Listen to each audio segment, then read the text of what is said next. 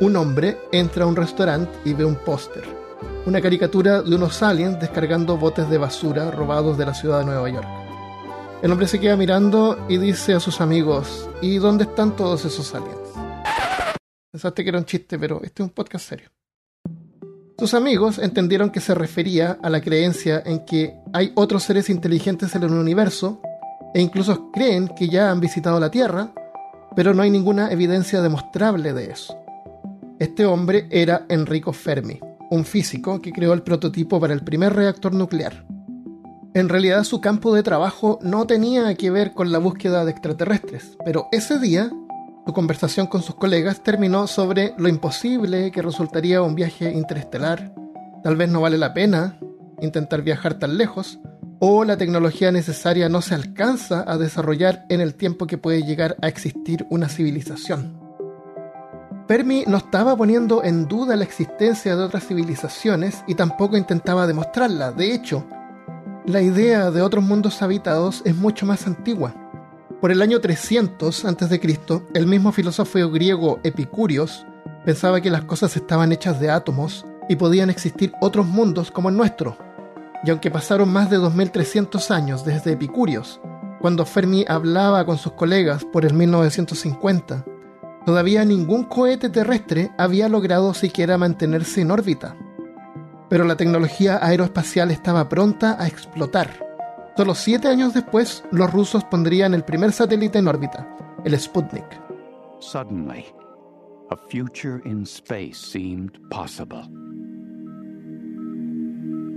La búsqueda por inteligencia extraterrestre también se intensificó con programas como SETI. Durante los 60 hubo un gran entusiasmo y en el aire se sentía como que en cualquier momento aparecería la noticia. Se ha descubierto vida extraterrestre y todos saldrían a celebrar. Hoy la búsqueda continúa, pero la opinión, y esa noticia es motivo de celebración, ha ido cambiando. Y no tiene que ser sobre platillos voladores, un anuncio sobre el descubrimiento de bacterias en Marte o animales marinos en las lunas de Júpiter serían recibidas con pesimismo.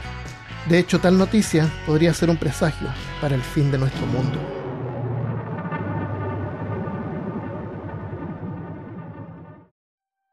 Hemos hablado de nuestra galaxia, inmensa con sus 100.000 años luz de diámetro. Pero incluso la Vía Láctea es solo otra partícula de polvo si miramos el universo desde más lejos. El universo que podemos llegar a observar desde la Tierra tiene 90.000 millones de años luz de diámetro. Se estima que hay al menos 100.000 millones de galaxias. Cada una alberga desde 100.000 millones a un millón de millones de estrellas. Con esa inmensa cantidad de estrellas es probable que existan trillones y trillones de planetas habitables en el universo. También el universo es lo suficientemente antiguo como para desarrollar vida inteligente, como en nuestro planeta. Considerando todo esto, el universo debería verse más como una película de Star Wars, con naves y aliens por todas partes. Pero no es así. Por todos los años que llevamos observando, nunca hemos encontrado otro ejemplo de vida inteligente o incluso simplemente vida. Recapitulando los episodios anteriores, sabemos que es más probable que podamos detectar vida inteligente a un planeta habitado por plantas o animales. Y es mucho más probable que si hay vida en un planeta, no sea inteligente. Nuevamente ahora no estamos cuestionando la existencia de la vida en otros planetas, sino que civilizaciones capaces de alcanzar viaje interestelar, y por qué no las vemos. Esta paradoja fue descrita brillantemente por Arthur C. Clarke, importante autor de ciencia ficción del siglo XX, cuando dijo una vez, existen dos posibilidades, o estamos solos en un universo o no lo estamos, y ambas son igualmente aterradoras. Enrico Fermi pensó que era más probable que no estuviéramos solos, y pensó, ¿por qué no vemos a los extraterrestres? Con el tiempo que tiene la Tierra y considerando la cantidad de planetas que hay en el universo, ya deberían haber venido. Fermi murió cuatro años después, en 1954, y nunca en realidad planteó una solución para la paradoja. Pero su idea ha inspirado campos enteros de la ciencia con la esperanza de resolver el problema, incluyendo el programa de búsqueda de inteligencia extraterrestre, SETI.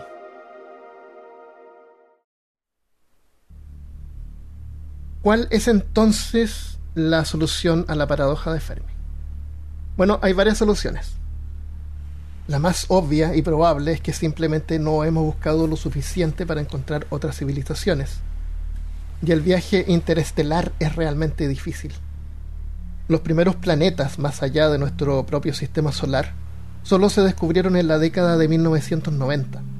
Y hasta el día de hoy no es como que podamos tomarle fotografías. Podemos apenas calcular que existen por observaciones indirectas. Por ejemplo, la disminución del brillo de una estrella en forma periódica. O sea, porque está siendo eclipsada por el planeta que la orbita. Por el color también se pueden inferir algunas composiciones químicas de la atmósfera, o tal vez, tal vez saber si es rocoso o gaseoso. Esas imágenes de supertierras que aparecen a veces en las noticias son solo interpretaciones artísticas, porque en realidad apenas hemos comenzado a rascar la superficie en el estudio de otros mundos. Exoplanetas. NASA espera que con el nuevo telescopio infrarrojo James Webb y el próximo telescopio Toliman, junto a propuestas de otras agencias como el telescopio Chuntian de la CNSA, la Agencia Espacial China, sean capaces de realizar mejores detecciones en las próximas décadas o dos. Otra opción es que los extraterrestres inteligentes simplemente podrían haber decidido no visitarnos nunca, o lo hicieron hace mucho tiempo sin dejar ningún rastro. Cuando se trata de buscar recursos es difícil encontrar un ejemplo en que exploradores hayan descubierto algo y no hayan metido las manos. El único ejemplo moderno es la isla Sentinel del norte, en el norte del Océano Índico, poblada por indígenas que la defienden con violencia. Bajo la autoridad del gobierno de India, se ha declarado una zona protegida y está prohibido visitar la isla o perturbar a sus habitantes.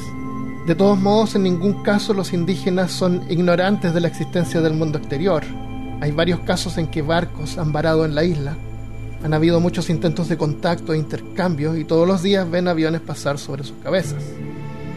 Otra alternativa podría ser que la vida sea simplemente tan rara y la posibilidad de que dos especies inteligentes se aparezcan relativamente cerca una de otras en la inmensidad del espacio sea extremadamente escasa.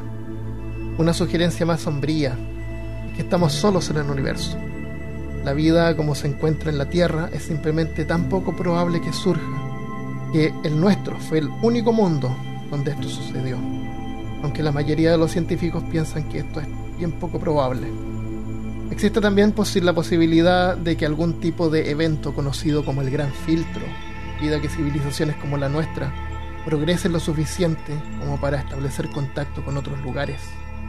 El Gran Filtro es la idea de que eventos catastróficos, sean causados o, naturales, hacen que la vida inteligente se extinga en los mundos habitables antes de que tengan la oportunidad de extender su alcance al universo. Solo en la Tierra sabemos de eventos que han terminado con civilizaciones prácticamente en un día. Un volcán destruyó el imperio minoico. Aparece mencionada en la Odisea de Homero y es, posible, es la posible inspiración para la ciudad perdida de la Atlántida. La edad de bronce tardía colapsó por una tormenta perfecta de desastres. El imperio maya desapareció después de una hambruna cree que fue una rápida deforestación que empeoró una sequía que provocó malas cosechas generalizadas. El imperio maya se convirtió en una diáspora en unos pocos años. O sea, los que quedaron se dispersaron. Las civilizaciones de la isla de Pascua fue diezmada, primero por esclavistas españoles y luego por un fatality de ratas que terminaron comiéndose toda la comida, incluso los árboles vikingos sucumbieron, sucumbieron en Groenlandia por una pequeña edad de hielo y la globalización, y así. Eh, a nivel de planetas, violencias, erupciones solares, cambios climáticos, impactos de asteroides, o tal vez algo propio de la misma civilización como un apocalipsis nuclear, que podría llegar a destruirles. Si esta idea es correcta, no hay nada que indique que ya hayamos pasado ese filtro. Otra hipótesis es la del bosque oscuro. Es la idea de que existen muchas civilizaciones alienígenas en todo el universo, pero que son silenciosas y paranoicas. O sea, cualquier civilización que navegue por el espacio y sea capaz de detectar otras, la vería como una amenaza. Así es que podrían intentar destruirla antes de que progrese lo suficiente como para poder detectar su presencia. También se habla de que forma indirecta puedan limitar su progreso. La analogía del bosque oscuro es un bosque lleno de cazadores armados acechando entre los árboles, donde la supervivencia es lo más importante. Esta hipótesis fue descrita por el astrónomo y autor David Brin en su resumen de 1983 de los argumentos a favor y en contra de la paradoja de Fermi. En 1987, el autor de ciencia ficción Greg Bear exploró el concepto en su novela La Forja de Dios, en la que aparecen las siguientes frases. Había una vez un bebé perdido en el bosque, y lloraba con todo su corazón, preguntándose por qué nadie respondía. Su llanto atrajo a los lobos. Uno de los personajes explica, hemos estado sentados en nuestro árbol cantando como pájaros tontos durante más de un siglo, preguntándonos por qué ningún otro pájaro respondió. Los cielos galácticos están llenos de halcones, por eso los que no saben callar son comidos. Esta teoría también aparece en el tercer libro de la serie de ciencia ficción El problema de los tres cuerpos de Liu Chiching o Chiching Liu, que se llama justamente El bosque oscuro. Y varios aspectos también son explorados en el primer libro. Da la impresión de que nos hemos vuelto más pesimistas y cínicos. La falta de recursos nos hace tener que preocuparnos más en sobrevivir que en vivir. Y si las cosas se pusieran mucho peor, no dudes por un momento de que tu vecino se convertirá en tu enemigo. Aunque hay excepciones, parece que es la naturaleza humana. Pero digo, da la impresión, porque en realidad siempre ha sido así. Hay mucha más literatura sobre distopias que utopias, si es que hay alguna. Y puede ser que estamos programados para lo negativo, porque esa información es la que nos sirve para sobrevivir. ¿A quién le importa la historia de la niña que era feliz y luego fue más feliz? Queremos saber sobre la niña que lucha con las fuerzas del mal. Queremos ver a Sandra Bullock con los ojos vendados, a John Krasinski descalzo y a Pedro Pascal, bueno, haciendo lo que hace, cuidando a algún niño. Esto no quiere decir que cada extraterrestre inteligente será de la misma manera. Aquí mismo en la Tierra hay muchas otras especies de animales que cooperan entre sí. Mutualismo se llama eso. Por ejemplo, corales y algas. Los corales son unas especies de invertebrados. Inician su vida como larvas, nadando libremente, hasta que se fijan a alguna superficie y se transforman en un pólipo. Luego el pólipo se replica y se expande para formar una colonia, produciendo muchos pólipos idénticos, creciendo uno encima del otro y secretando un esqueleto endurecido a su alrededor. A medida que los corales crecen, sus antelas, unas especies de algas, se van pegando al coral. El coral proporciona refugio y nutrientes esenciales para que las sus antelas los utilicen durante la fotosíntesis, mientras que las algas producen azúcares sintéticas que alimentan los corales y oxígeno como subproducto. Los cachalotes han sido vistos ayudando a focas a escapar de ballenas orcas y muchísimos de nosotros mismos no tenemos problemas en ayudar a otros. Y con el progreso y la educación también mejora la moral. En estos momentos hay programas de exploración a las lunas de Júpiter donde podría existir la vida, como Europa que tiene un océano cubierto de hielo. La planeación no solamente se enfoca en el aspecto técnico para llegar ahí y recolectar especímenes, sino también de la forma de no contaminar ese medio ambiente cuando los europeos llegaron a América, diezmaron a la población con las enfermedades que trajeron. Exploraciones científicas se esfuerzan para que esto no se repita. Así es que es posible que en un inmenso futuro, si llegamos a detectar vida extraterrestre, hayamos alcanzado una mayor sabiduría que nos permitirá acercarnos con respeto. Y si son inteligentes, tal vez hasta con intenciones de colaborar. O al menos podemos enviar robots de proxy por si acaso.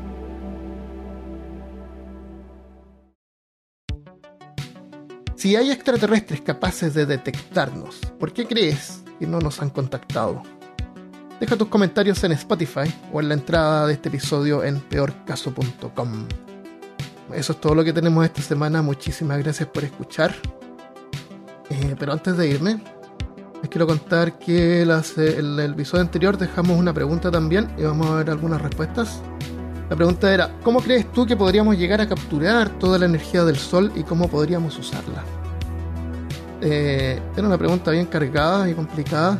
Eh, David dice, como avanzada se podría utilizar toda la energía solar en forma que cae en los desiertos, dejando atrás las energías fósiles y mejorando la captación de esta. Saludos de un ingeniero electrónico más. Gracias David. Y de Locas dice, se deberían mejorar paneles o buscar una manera similar a las plantas para procesar esa energía. Si, aprovechamos el, si aprovecháramos el 100% de la energía solar, esta reemplazaría a las demás fuentes actuales. Gracias, Derocas. Yo recuerdo un proyecto para pavimentar calles con paneles solares, pero no funcionó, porque la eficiencia, era demasiado baja. Los paneles solares sobre las casas tienen una eficiencia solamente de un 15 o un 20% sea, solamente esa cantidad es convertida en energía. El resto se disipa como calor. Actualmente los más eficaces pueden alcanzar un 23%, pero eso es. Algunos fotones rebotan y se convierten en calor, y el panel no absorbe todo el espectro. Hay algunas longitudes de onda que, los, los paneles solares no pueden procesar, así que se reflejan los paneles solares y se pierden por completo. La empresa NREL, NENREL produce los paneles más eficientes. En un laboratorio podría llegar a alcanzar un 47% muy pronto. Es muy malo. Ahora, imaginándonos así como tipo ciencia ficción, hay otra forma que podríamos capturar fotones, que que son formas de materia, las podríamos absorber con una aspiradora, por ejemplo, poner una aspiradora gigante en el, en el desierto y absorber los fotones. Ahora, los fotones sí se desvían, pero ¿qué es lo que hace desviarlo? La gravedad. O sea, tendrían que ser unas aspiradoras de gravedad. El problema con todo este mecanismo es que yo podría tal vez llegar a idear hipotéticamente una máquina que aspire fotones y los convierta en electricidad, pero la energía que yo necesito para hacer ese proceso es como la misma energía que voy a obtener, sino que menos, porque siempre se disipa energía en estas conversiones. Y aunque seguramente nunca vamos a llegar a, absorber más de un 50% de la, de la luz y convertirla en electricidad, hay tanta que se pierde, eh, o sea, todos los días yo la veo, que a lo mejor eh, la clave podría ser la producción, a lo mejor no buscar como efectividad, sino que hacer los paneles solares más, solares más económicos, mayor, más gente pueda, pueda usarlos en este momento en algunos lugares de Estados Unidos, por, por lo menos por el lugar que yo sé, eh, hay, hay partes donde tú puedes instalar paneles solares y si tú produces más electricidad de la que estás usando, esa electricidad se devuelve a la planta y a ti te pagan por eso. O sea, en vez de consumir electricidad, tú comienzas a vender electricidad. por otra parte, la, la, energía que tú produces con los paneles también te puede servir para cargar baterías entonces tu casa, igual que cualquier electrónico, en la noche funciona con baterías. Eso también es una buena solución. Así que bueno, vamos en buen camino, la tecnología avanza y necesitamos más gente que se convierta en científicos. Así que si tú estás escuchando y tienes menos de 18 años, eh, enrólate en la universidad más cercana. Bueno, eso es todo lo que tenemos por ahora. Muchas gracias por escuchar. Es un gusto que les esté gustando este podcast. Siempre me pueden alcanzar en peorcaso.gmail.com si tienen cualquier eh, consulta o quieren compartir alguna noticia o alguna sugerencia. Si quieres colaborar con este proyecto, siempre puedes ir a patreon.com slash peorcaso. Agradece muchísimo todo lo que puedas hacer y compartirlo también es súper importante. Bueno, nos vemos la próxima vez. Adiós.